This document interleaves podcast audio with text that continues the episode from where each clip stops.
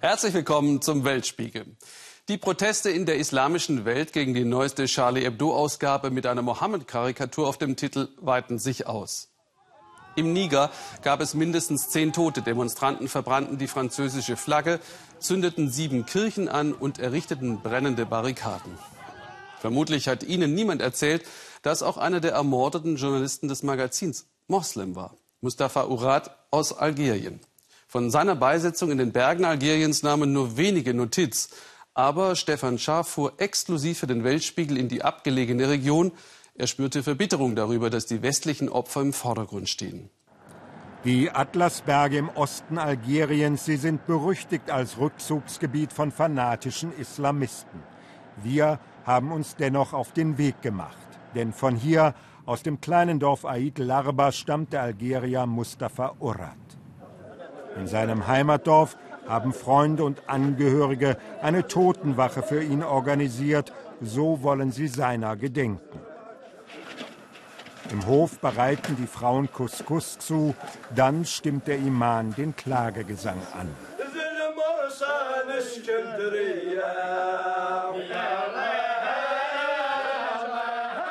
Wehmütig erinnern sie sich an einen von ihnen, der nach Frankreich zog, weil er die Literatur von Charles Baudelaire so liebte.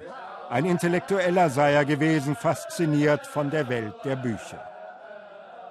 Der Schlussredakteur Mustafa Urat wurde 60 Jahre alt. Er war Algerier, Berber, Muslim. Das sagen uns die Menschen hier mit Nachdruck. Das ist uns sehr wichtig, dass Sie das verstehen. Auch wir sind Opfer des Terrorismus, genauso wie die Christen, Katholiken oder Juden. Alle Menschen sind Opfer dieser Barbarei. Und wo könnte man das nicht besser verstehen als in den fast menschenleeren Dörfern der Kabylie-Region? Die Cousins von Mustafa zeigen uns die trostlosen Gassen, Viele Menschen hätten ihre Heimat verlassen, als vor 20 Jahren in Algerien ein Bürgerkrieg zwischen Islamisten und der Staatsmacht tobte. Im Wohnzimmer des Familienhauses spüren wir die Trauer und auch die Verbitterung darüber, dass in den letzten Tagen viel über die westlichen Opfer gesprochen wurde. Die Muslime dagegen ständen wieder unter Generalverdacht. Die zwei Attentäter in Paris hätten algerische Wurzeln gehabt. Das ist in den Medien stets betont worden. Aber man muss doch auch sagen, dass Algerier wie Mustafa zu den Opfern zählen. Wir alle haben unter dem Terrorismus sehr gelitten. Hier in diesem Dorf gab es 1994 Attentate. Wir versteckten uns in diesem Wohnzimmer und wussten nicht, was wir tun sollten. Algerien versank damals in einer Welle der Gewalt. Freie Parlamentswahlen waren abgebrochen worden, als sich ein Sieg der Islamisten abzeichnete. Jahre des Terrors folgten. Die schwarzen Jahre nennen die Algerier diese Epoche. Wir alle haben doch den gleichen Feind. Der ermordete Journalist Mustafa Urat hat dieses Gymnasium in den 70er Jahren besucht. Nun erzählt ein Lehrer den Schülern von Mustafa, den der Terror ausgerechnet in Paris einholte. Viele der jungen Menschen hier wollen eigentlich nach Europa auswandern, doch die Ereignisse der letzten Wochen haben sie nachdenklich gemacht. Wir werden doch drüben als anders angesehen und das macht es schwierig, sich zu integrieren. Die Heimat ist keine sichere Alternative. Dort in den Bergen, erklärt uns der Bürgermeister des Ortes, hielten sich immer noch islamistische Terroristen verschanzt. Es sei ein gefährliches Gebiet. Immer wieder werden hier Soldaten getötet. Die Region der Kabylie ist für die Islamisten eine Zielscheibe und die Situation nicht wirklich stabil. Am Tag, als wir mit dem Bürgermeister sprechen, wird ganz in der Nähe die Leiche des französischen Bergführers Hervé Gordel gefunden. Er war im September letzten Jahres entführt und enthauptet worden von einer Terroristengruppe, die sich zum Islamischen Staat bekennt. Sehen Sie, man ist hier mit dem Tod und mit Attentaten groß geworden. So sah lange Zeit die Situation für die Jugend Algeriens aus. In der Hauptstadt Algier ist die Lage seit langem wieder stabil. Doch die Attentate von Paris haben auch hier heftige Emotionen aufgewühlt. Am Freitag protestierten Tausende von Salafisten gegen die Mohammed-Karikaturen von Charlie Hebdo. Eine solche Demonstration hat die Hauptstadt schon lange nicht mehr gesehen. Für einen kurzen Moment fühlten sich viele Algerier an den Hass der 90er Jahre erinnert. Es ist verboten, solche Karikaturen zu machen, sagt sie, und er meint, wenn es sein muss, opfern wir uns für den Propheten. Algerien bleibt gespalten und verunsichert, das spüren wir auch im Bergdorf.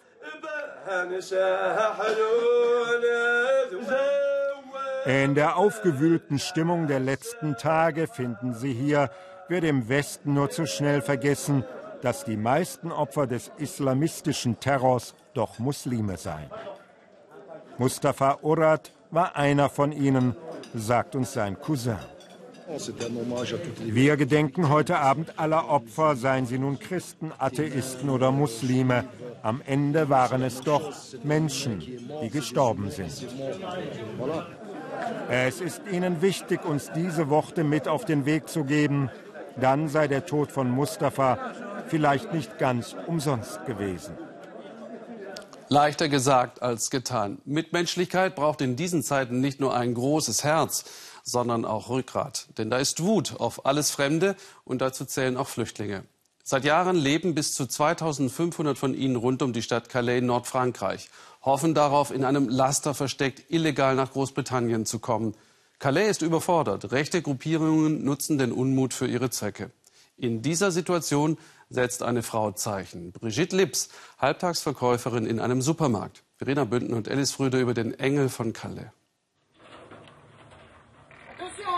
Madame Lips wird schon erwartet. Vor ihrer Garage stehen Menschen, denen sie helfen will.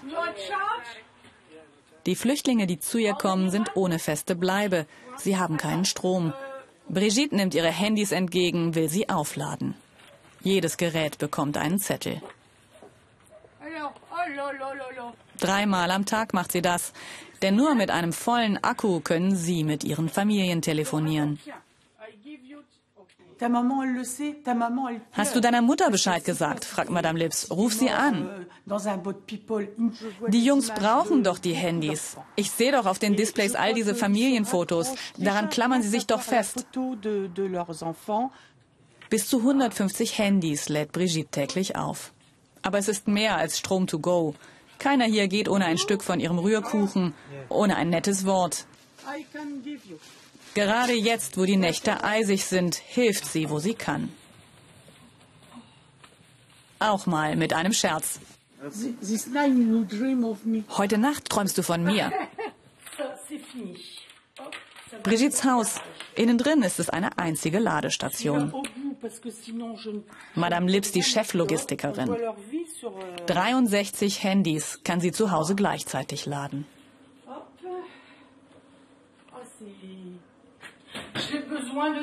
Deine Steckdose brauche ich auch.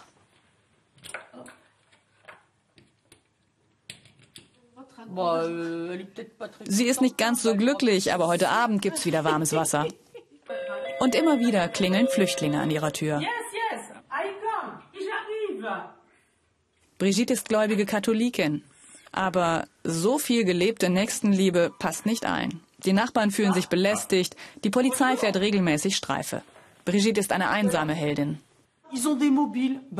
Die Leute sagen zu mir, wieso haben die alle Handys? Dann sage ich, hast du kein Handy? Wenn du fliehen würdest aus deinem Land, würdest du doch auch dein Handy mitnehmen, oder? Aber die Leute verstehen das einfach nicht. Brigitte kann einfach nicht wegschauen, denn direkt hinter ihrem Haus beginnt der Dschungel. So nennen sie in Calais die wilden Flüchtlingscamps.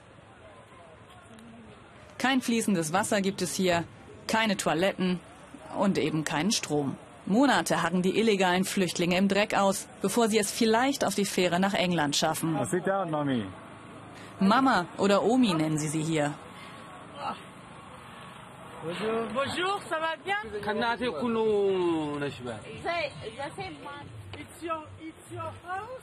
Mama, komm essen, bitte, trink Tee. Seine Frau ist schwanger. Sie erwarten ihren ersten Sohn. Ah, Ein glücklicher Moment in unglücklicher Umgebung. Ah, Mama, komm, setz dich bitte. Nur zwei Minuten. Brigitte hat viele schwarze Söhne hier. Die Nächte sind so kalt, sagt der 19-Jährige aus Eritrea. Gemeinsam mit zwei anderen will er es nach England schaffen. Mit Brigittes Segen.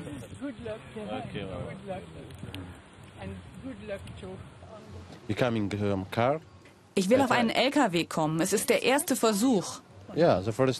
Für heute. Inshallah, so Gott will. Okay, thank you, Mama. Danke, Mama. Ich werde dich vermissen. Bye. Tschüss. Wir sehen uns in England. Also wenn ich nach England fahre, würde ich viele, viele Bekannte treffen. Das Feuer lassen sie brennen, als ob sie ahnen, dass es wieder nicht klappen wird, dass sie am Abend wieder hier sitzen werden und frieren. Viele Einwohner von Calais wollen dieses Elend nicht sehen.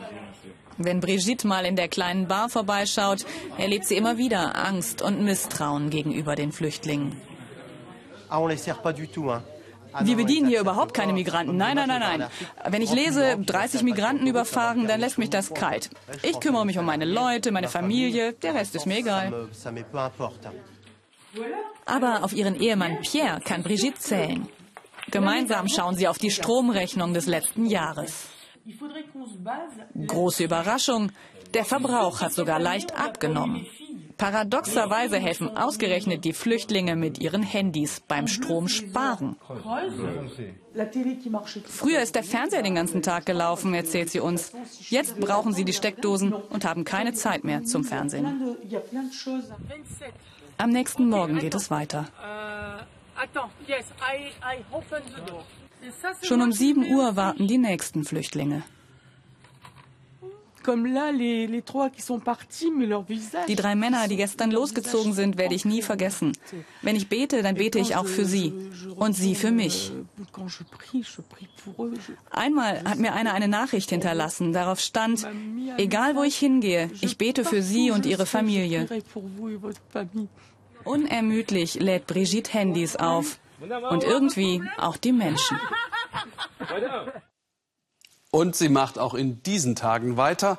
Jetzt erst recht. Dagegen wollten Philipp Abrisch und sein Team schon fast aufgeben, so verzweifelt waren sie. Die Kamera streikte, als sie in einem Reisfeld steckten, auf der Spur der Goldschlammtaucher. So feucht, so heiß. Aber dann klappte es doch noch. Hier im Südosten der Philippinen setzen Bauern für ein paar Krümel Gold ihr Leben aufs Spiel. Arbeiten auf dem Reisfeld, das klingt weder gefährlich noch besonders verwegen. Nur was diese Männer sich trauen, dafür braucht es verdammt viel Mut. Floranta Jamito und seine Kollegen sind Taucher. Taucher auf einem Reisfeld. Tief in der Erde suchen sie nach einem funkelnden Schatz, nach Gold. Wir haben eine Grube gegraben und komplett geflutet. So wird der Stollen stabiler. Ohne Wasser würde alles sofort über dir zusammenbrechen. Aber mit Wasser gefüllt können wir richtig weit in die Tiefe gehen. Die Filipinos sind schon immer einfallsreich gewesen, wagemutig und ein bisschen lebensmüde. Neun Meter tief haben sich die Männer ins Reisfeld vorgeackert. Einer muss nun in den Stollen hinab. Florante Ramito.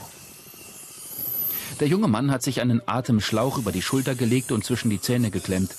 An diesem dünnen Schlauch hängt jetzt sein Leben. Im Hintergrund surrt ein Kompressor, er liefert die Atemluft. Für die nächste halbe Stunde gräbt sich Florante jetzt durch die Erde und füllt seinen Leinensack mit goldhaltigem Schlamm. Es blubbert auf dem Reisfeld wie kochendes Wasser. Jeden Tag aufs Neue ein kleines Abenteuer. Dabei ist Florante ein ausgesprochen bodenständiger Mensch, ein Familienvater. Die Ramitos leben bescheiden in einer Bambushütte. Aber sie alle, Mann, Frau und die fünf Kinder, teilen einen großen Traum. Den Traum vom funkelnden Gold, das alles im Leben wird einfacher machen. Immer wenn ich zur Arbeit gehe, denke ich an meine Kinder. Wenn mir etwas passiert, sind die Kinder auf sich allein gestellt. Dann sind sie ohne Vater. Niemand wird ihnen dann helfen können. Daran muss ich immer denken. Aragon ist der älteste Sohn der Familie, neun Jahre alt. Manchmal hilft er seinem Vater bei der lebensgefährlichen Arbeit. Ich mache das gern, aber ich gehe auch gern zur Schule und lerne Philippinisch, sagt Aragon. Camarines Norte, ein Landstrich an der Ostküste der Philippinen, verarmt und vergessen, trotz der Schätze, die in der Erde schlummern. Überall in der Gegend haben sich die Goldsucher tief in die Erde gegraben, in den Palmenhainen und eben mitten auf den Reisfeldern. Der Job ist illegal, aber das hält die Goldtaucher nicht auf. Ich muss mich sehr konzentrieren. Was wir machen, ist ja sehr anstrengend. Ich muss all die Steine und die Erde da unten mit dem Spaten lösen und dann in den Sack packen. Und schon taucht Florante wieder hinab mit seinem Spaten und seinem Leinensack. Hunderte Kilo Schlamm haben sie allein aus diesem Loch geholt. Nuggets, richtige Klumpen aus Gold, die hat hier aber noch niemand ans Tageslicht befördert. Allenfalls goldene Sedimente, die sich in all dem Matsch und Modder verstecken. Die Männer kneten die Erde mit Füßen und Händen, immer kleiner, immer feiner. Gleich, so hoffen sie, werden die ersten goldenen Körnchen in der Sonne blitzen.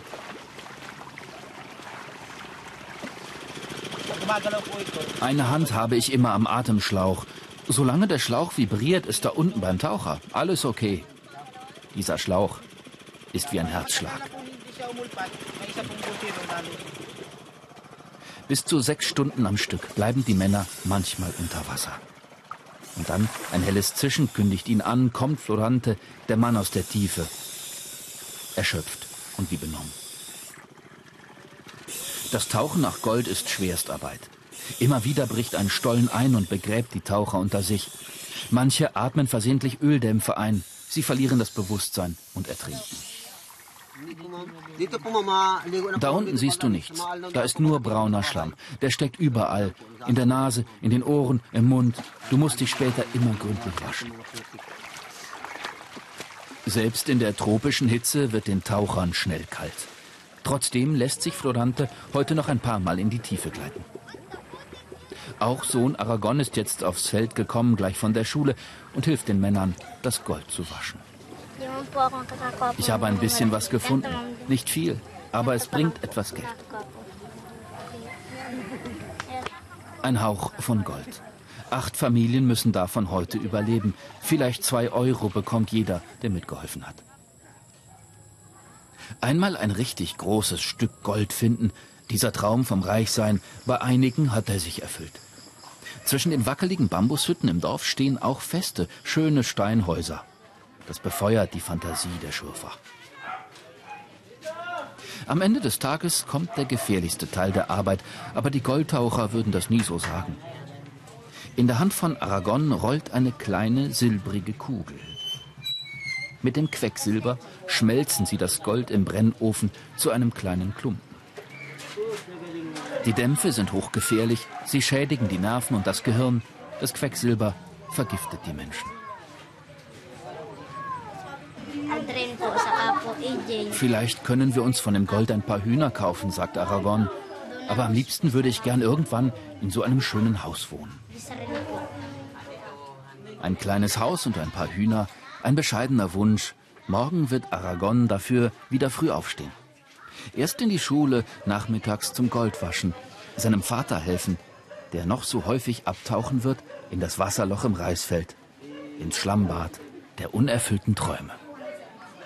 Amerika geht es dagegen wieder Gold, glaubt man Präsident Obama. Die Wirtschaft wächst und damit ist für ihn der amerikanische Traum vom Aufstieg, dass es jeder schaffen kann, wieder intakt. Doch leider profitieren vom Aufschwung nicht die, die arbeiten, sondern nur die, deren Geld arbeitet, die Reichen. Zwar sind die Zahlen beeindruckend, die 500 größten Unternehmen machten im vergangenen Jahr ungefähr 1,1 Billionen US-Dollar Gewinn. Die Wirtschaft schuf über drei Millionen Jobs.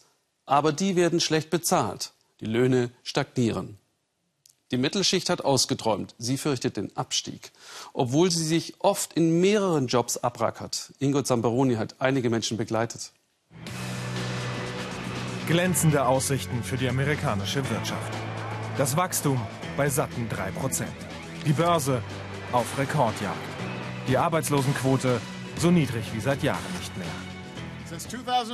Seit 2010 haben die USA mehr Jobs geschaffen als Europa, Japan und jede andere führende Wirtschaftsnation zusammen. Die nackten Zahlen klingen toll, doch die Realität sieht für die Mehrheit der Bevölkerung gar nicht so rosig aus. Wie jeden Morgen steht Lia Lipska um 5 Uhr auf. Ihr Mann und die drei Kinder schlafen noch, wenn sie sich auf den Weg zur Arbeit macht. Eine Stunde Fahrt liegt vor ihr. Die 33-Jährige ist im öffentlichen Dienst des US-Bundesstaates Wisconsin beschäftigt. Sie vermarktet die Produkte, die Häftlinge im Knast herstellen. Ein Vollzeitjob, der hier nicht ausreicht, um eine fünfköpfige Familie zu ernähren. Lia parkt ein paar Straßen vom Büroparkplatz entfernt, denn Parkgebühren gehören zu den vielen Dingen, die sich die Alleinverdienerin nicht leisten kann. Das sind 12 Dollar, die ich lieber in Milch und Brot investiere. Die Zeiten, in denen eine Stelle reicht, um über die Runden zu kommen, sind vorbei.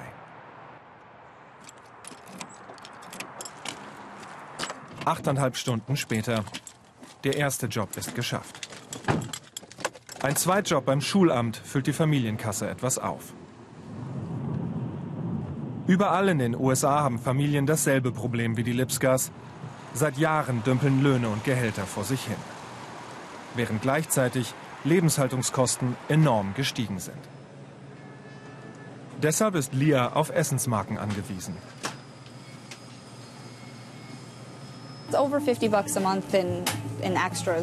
Die mehr als 50 Dollar im Monat extra helfen sehr. Die Leute schauen dich an, als wärst du abartig, wenn du mit den Marken einkaufst. Ich fühle mich furchtbar dabei, weil ich mir vorstellen kann, was die Kassierer jedes Mal denken. Wobei mir das noch egal ist. Schrecklicher ist, was die Freunde meiner Kinder denken, was meine Kinder durchmachen müssen. Weil sie ihre Situation nicht tatenlos ertragen will, engagiert sich Lia in einer Gewerkschaft. In vielen US-Bundesstaaten, wie hier in Wisconsin, haben konservative Regierungen Tarifverhandlungen gesetzlich ausgehebelt. Ein Hauptgrund, warum in den USA Gehälter so stagnieren. Ich will wissen, wer alles im Bekanntenkreis Leute mit mehreren Jobs kennt. Und das ist mittlerweile normal? Ja, dieser Tage ist das so.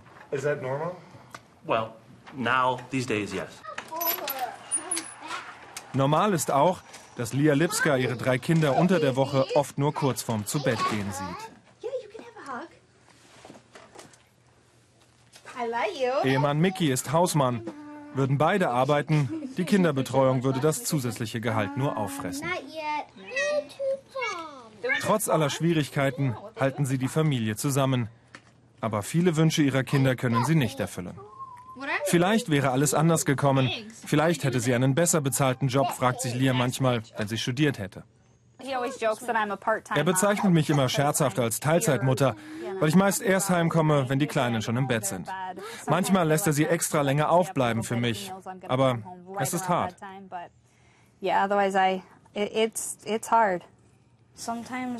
Manchmal sehen wir sie, manchmal nicht. Aber wir sehen sie eher nicht so oft.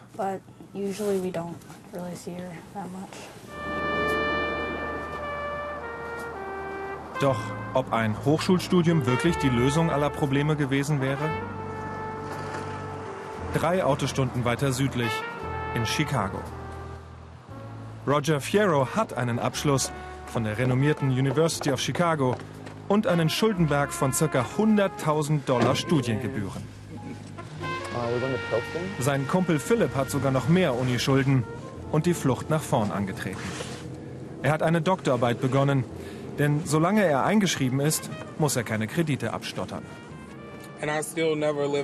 Ich habe noch nie in meinen eigenen vier Wänden gelebt. Ich muss immer noch in einer WG wohnen. Es ist frustrierend, denn das ist nicht das Leben, das ich mir mit 30 vorgestellt hatte. Es heißt immer, du musst nur bestimmte Regeln befolgen, um in Amerika Erfolg zu haben. Aber als ich feststellte, ich komme trotzdem auf keinen grünen Zweig, habe ich beschlossen, mein Leben so zu leben, wie ich es will.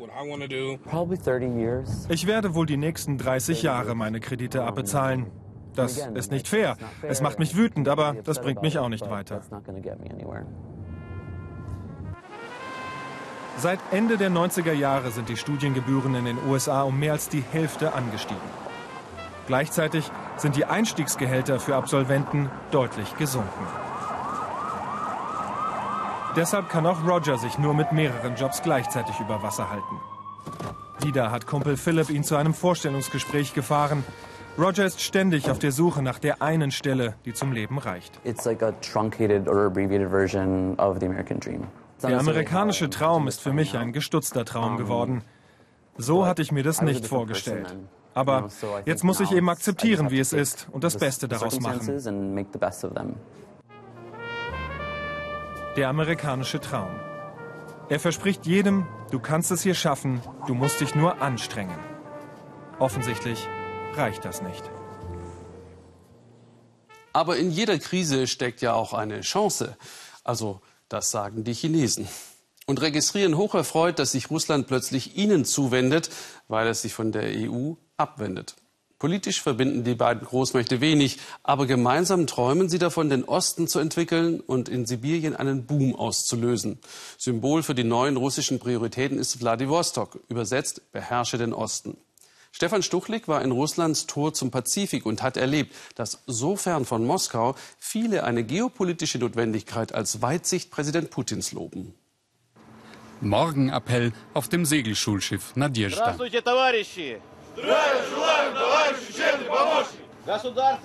Ein tägliches Ritual im Hafen von Wladiwostok. Militärischer Drill und Patriotismus, zwei der Elemente, die das größte Land der Erde zusammenhalten. Wladiwostok ist der Ort, in dem in Russland die Sonne aufgeht. China liegt um die Ecke, Japan und Korea. Dies ist der Kriegshafen für das chinesische Meer, der Handelshafen für halb Asien. Wir sind mit dem Mann am Fernglas verabredet. Viktor Stanenko ist Kapitän eines Schleppers und hat eine besondere Sicht auf Russlands aktuelle Lage. Wir sollen ihn nach der Schicht mit seiner Frau treffen. Für den asiatischen Teil des Riesenreichs sei die Ukraine-Krise eine Chance, sagt unser Kapitän. Э, Jetzt haben Sie in Moskau endlich die Bedeutung des fernen Ostens hier verstanden. Wir werden uns in Zukunft mehr Asien zuwenden. Hier in Vladivostok wird im Eiltempo gebaut, alles entwickelt sich und das wird in naher Zukunft noch viel mehr werden. Das ist der Ort in Russland, wo jetzt was passiert. Wer die letzten Jahre nicht in Vladivostok war, kommt sich vor wie in einer vollständig anderen Stadt. Eine nagelneue Brücke über das Goldene Horn, der Ausbau des Hafens, Baustellen überall, Bürotürme, Milliardeninvestitionen, Wohnsiedlungen, überall ist das neue Geld aus Moskau zu sehen. Auch Viktor baut, direkt am Steilufer der Amurbucht. Es ist ein Neubau der besonderen Art, eine Kapelle soll es werden. Tausende von Euro teuer, gebaut aus reinem Patriotismus. Das soll eine spirituelle Unterstützung für unseren Präsidenten werden. Sehen Sie, jetzt haben so viele Länder Sanktionen gegen uns erlassen. Das macht es für Russland nicht gerade besser. Was können wir tun? Zu den Waffen werden wir beide ja nicht mehr greifen. Also bauen wir eine Kapelle. Zur Einweihung im Sommer haben beide schon Wladimir Putin eingeladen. Sollte er kommen, wird er Freude an der Innendekoration haben. Das wird russischer Patriotismus pur. Hier innen werden wir alles symbolisch ausmalen lassen und dort am Fenster kommt die Ikone des siegreichen heiligen Georgs hin. Und ich will, dass sie auf der Flagge der russischen Kriegsmarine gemalt wird. Eine Kapelle aus nationaler Begeisterung? Militarismus? Wie kommt jemand wie Viktor auf die Idee, dafür so viel Geld zu opfern? Aus der eigenen Tasche. Ein Fanatiker, möchte man denken. Abends auf Viktors Datscha. Seine Freunde sind gekommen. Die Überraschung, alle hier denken wie er. Bei Fischsuppe und Wodka wird auch klar, warum. Moskau interessiert sich jetzt für sie und für Asien. Und von den negativen Folgen der Ukraine-Krise haben sie bestenfalls gehört. Sanktionen? Ich habe keine Ahnung. Äh, das gibt es wirklich, ja? Wenn, dann spüren wir hier nichts von euren Sanktionen. Guckt euch um, der Tisch ist gedeckt. Wir haben alles. Und verhungern werden wir sicher nicht. Wir müssen unsere Wirtschaft entwickeln. Deswegen bin ich für Putin. Hier in Asien muss etwas passieren. Wir können doch nicht immer Bodenschätze ausgraben und dann hoffen, dass Onkel Sam uns eine Brieftasche voller Scheine dafür in die Hand drückt, richtig? Russland ist ein Riesenland und man sollte besser Freundschaft mit Russland haben statt Konflikte oder Sanktionen. Europa schneidet sich ins eigene Fleisch. Russland hat nämlich auch Beziehungen zu anderen Staaten. Aber ich hoffe, wir werden auch wieder mit Europa vernünftige Beziehungen haben. Der nächste Morgen. Vladivostok mit seinen neuen Brücken sieht aus wie eine europäische Stadt. Aber wir sind definitiv in Asien. Man muss nur einmal auf den Chinesenmarkt hier gehen, um sich eine Welt ohne europäische Waren anzusehen. Jana und Viktor können darauf zählen, dass die meist illegalen chinesischen Händler dafür sorgen, dass das Leben in Vladivostok bezahlbar bleibt. Wenn hier wirklich einmal Waren von Sanktionen betroffen wären, würden sie einfach durch chinesische ersetzt. Der Osten Russlands, jahrzehntelang ein Stiefkind, blüht auf. Der Handelshafen soll jetzt zum großen Freihafen umgebaut werden und draußen wartet Frachter nach Frachter aus Fernost auf die Einfahrt nach Vladivostok. Der asiatische Wirtschaftsboom ist nahe und man ist plötzlich wichtig geworden. Das neue Opernhaus ist ein Sinnbild dafür. Teure Architektur in Rekordzeit gebaut. Natürlich führen uns Viktor und Jana hierher. Für die immer noch opernverrückten Russen hält dieses Haus hier jeden Vergleich stand. An Paris oder London denkt man hier allerdings nicht. Wir hatten das Gefühl, als wären wir auf einmal in Peking. So toll ist das hier. Aber all das passiert jetzt bei uns. Ich habe das nicht geglaubt. Aber ja, wir erleben das gerade. Sehen Sie, das ist ein Verdienst Putins. Er ist oft hier zu Besuch und dank seiner wird hier investiert und gebaut. Und wir haben jetzt einen Wendepunkt hin zu einer Politik Richtung Asien. Das spürt man in Vladivostok. Und ich sage Ihnen, diese Stadt wird sich zu etwas Großem entwickeln.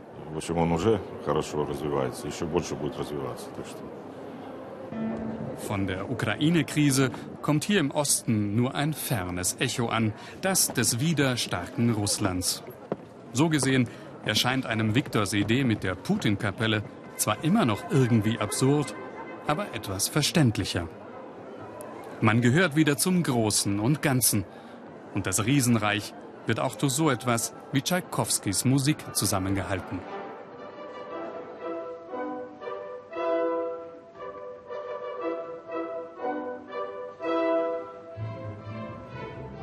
Russlands alte Musik für Russlands aufstrebenden Osten. Für Wladiwostok und die Region ist die europäische Krise zur großen Chance geworden. Und wie sich Russland insgesamt verändert, sehen Sie am Mittwoch hier im ersten um 22.45 Uhr in einer Dokumentation mit dem Titel Putins Volk. Wohin wollen die Russen? Ein Mosaik des Wandels, spannend anzuschauen. Heute Nacht übrigens ziehen viele Russen aufs Eis, hacken ein Loch und tauchen ins Wasser orthodoxe Tradition. Danach soll in dieser Nacht Jesus getauft worden sein. Der Jordan ist allerdings ein bisschen wärmer. Aber die machen das ja auch sonst oft zum Zeitvertreib. Warum bloß? Und wie halten die das aus, wollte Peter Schreiber wissen.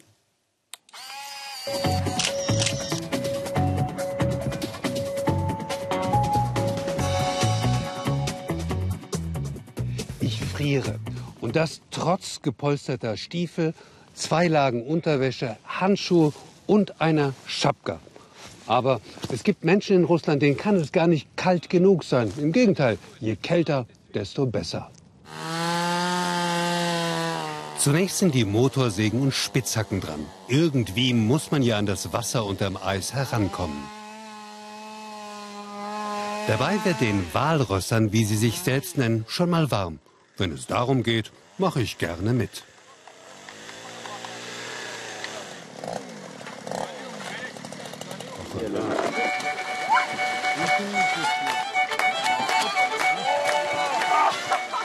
Der Parcours über die schwankenden Eisschollen ist nicht ohne Risiko. Komm, mach doch mit.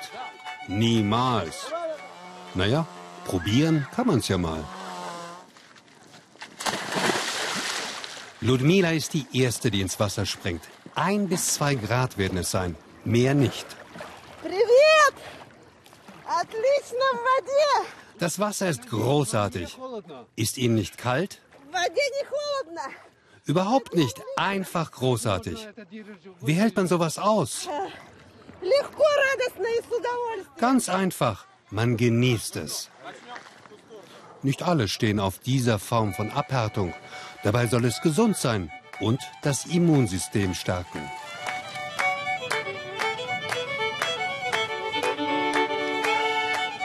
Nach dem Bad im Eis kommt noch der Lauf übers Eis, damit sich der Körper wieder aufwärmt. Alles reine Gewöhnungssache, sagen sie. Warum lieben die Russen solche Extreme? Wir leben nun mal in einem kalten Land, sagt Dima. Deshalb sind wir vom Charakter her auch eher verschlossen. Das Eisbaden macht uns im Inneren warm und öffnet uns. Das also ist das Geheimnis der Walrösser. Aber ich muss offen zugeben, verglichen mit diesen beiden Herren hier bin ich ein Warmduscher.